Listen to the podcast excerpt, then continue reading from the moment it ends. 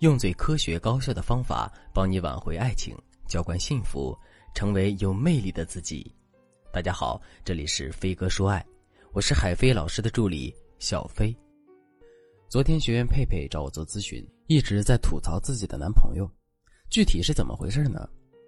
三八妇女节的时候，佩佩本想着男朋友会主动送自己礼物。但实际上，男友仅仅是在女生提醒了之后，发了一个节日快乐的表情包。后来在佩佩的强烈要求下，他才同意下班后一起去海底捞吃火锅。谁知道结账的时候，男生居然提议这顿饭还是 A A 比较好。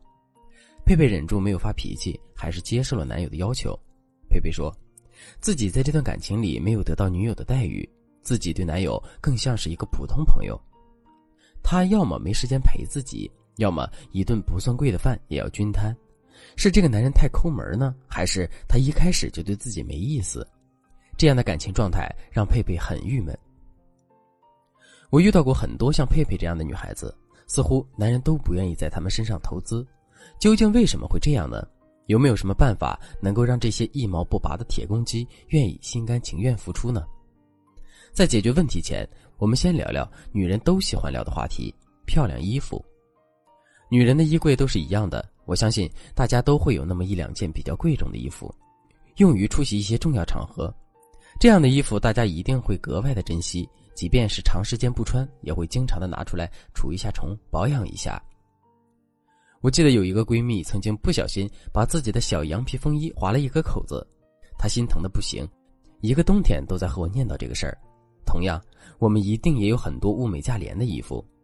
但很可能穿一季度就塞到了柜子里的最底层，就算衣服弄脏了、损坏了，也不会多在意。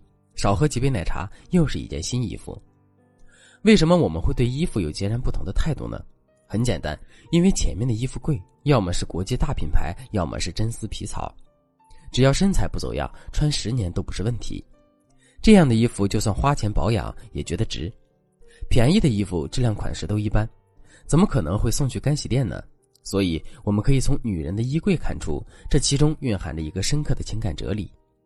我们在一段感情里愿不愿意付出，愿意付出多少，取决于亲密对象的价值几何。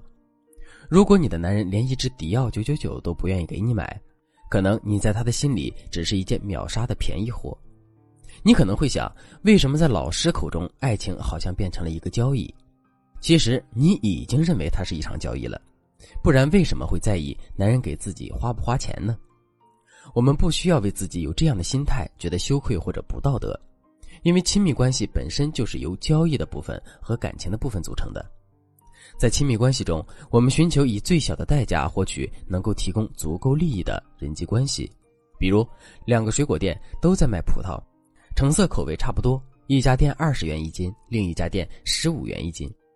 用脚趾头想都知道该去哪家买，但如果二十元一斤的葡萄包装更精美，老板又十分会推销，很多时候我们又拒绝不了这样的诱惑，最后还是乖乖的掏了钱，因为有了这样的包装和推销，好像就更有价值了。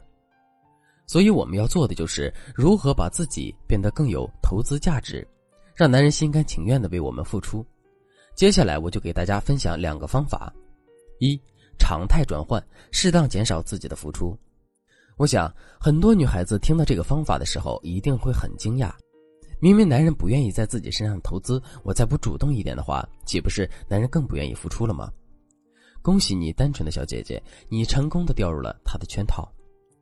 在社会经济学中，有一个较小利益原则：对一段关系依赖更少的人，往往会处于主导地位，也就意味着拥有更大的权利。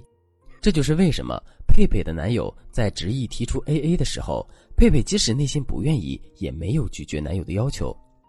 后来在和他的沟通中，我也得知，在这段感情里，佩佩付出很多，每天下班后都会主动给男人打电话。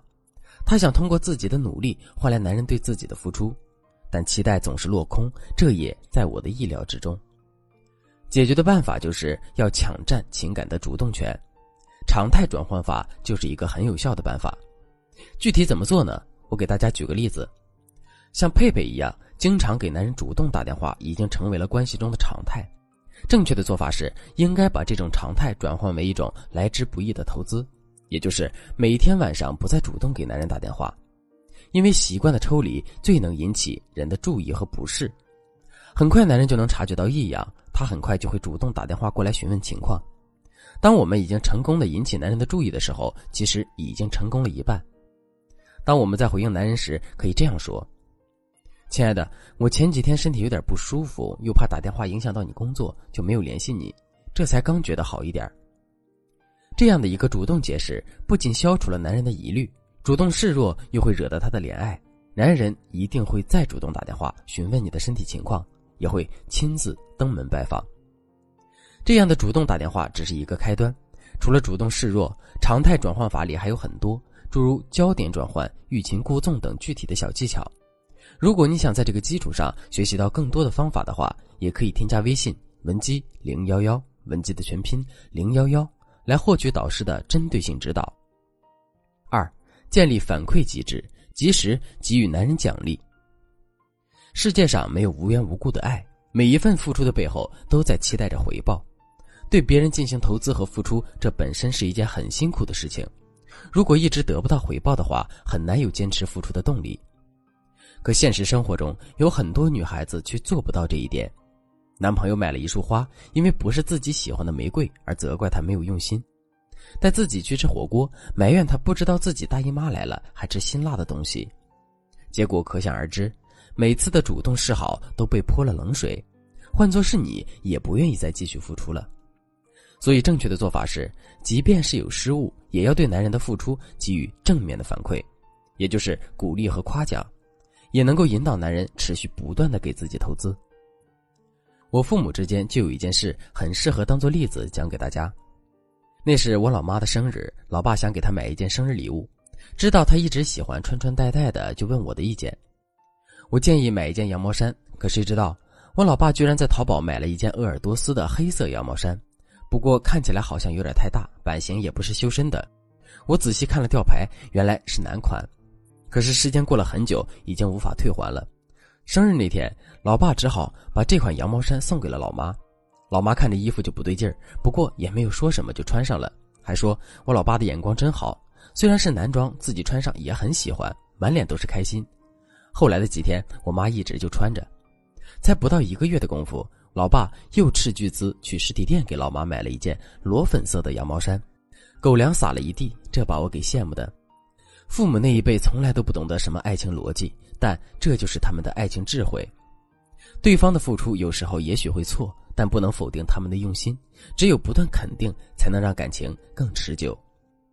如果你对这种反馈机制还不能熟练应用，别怕，文姬说爱的导师可以为你量体裁衣，一一指导。赶紧添加微信文姬零幺幺，文姬的全拼零幺幺，来预约一次免费的咨询名额吧。好了，今天的内容就到这里了，我们下期再见。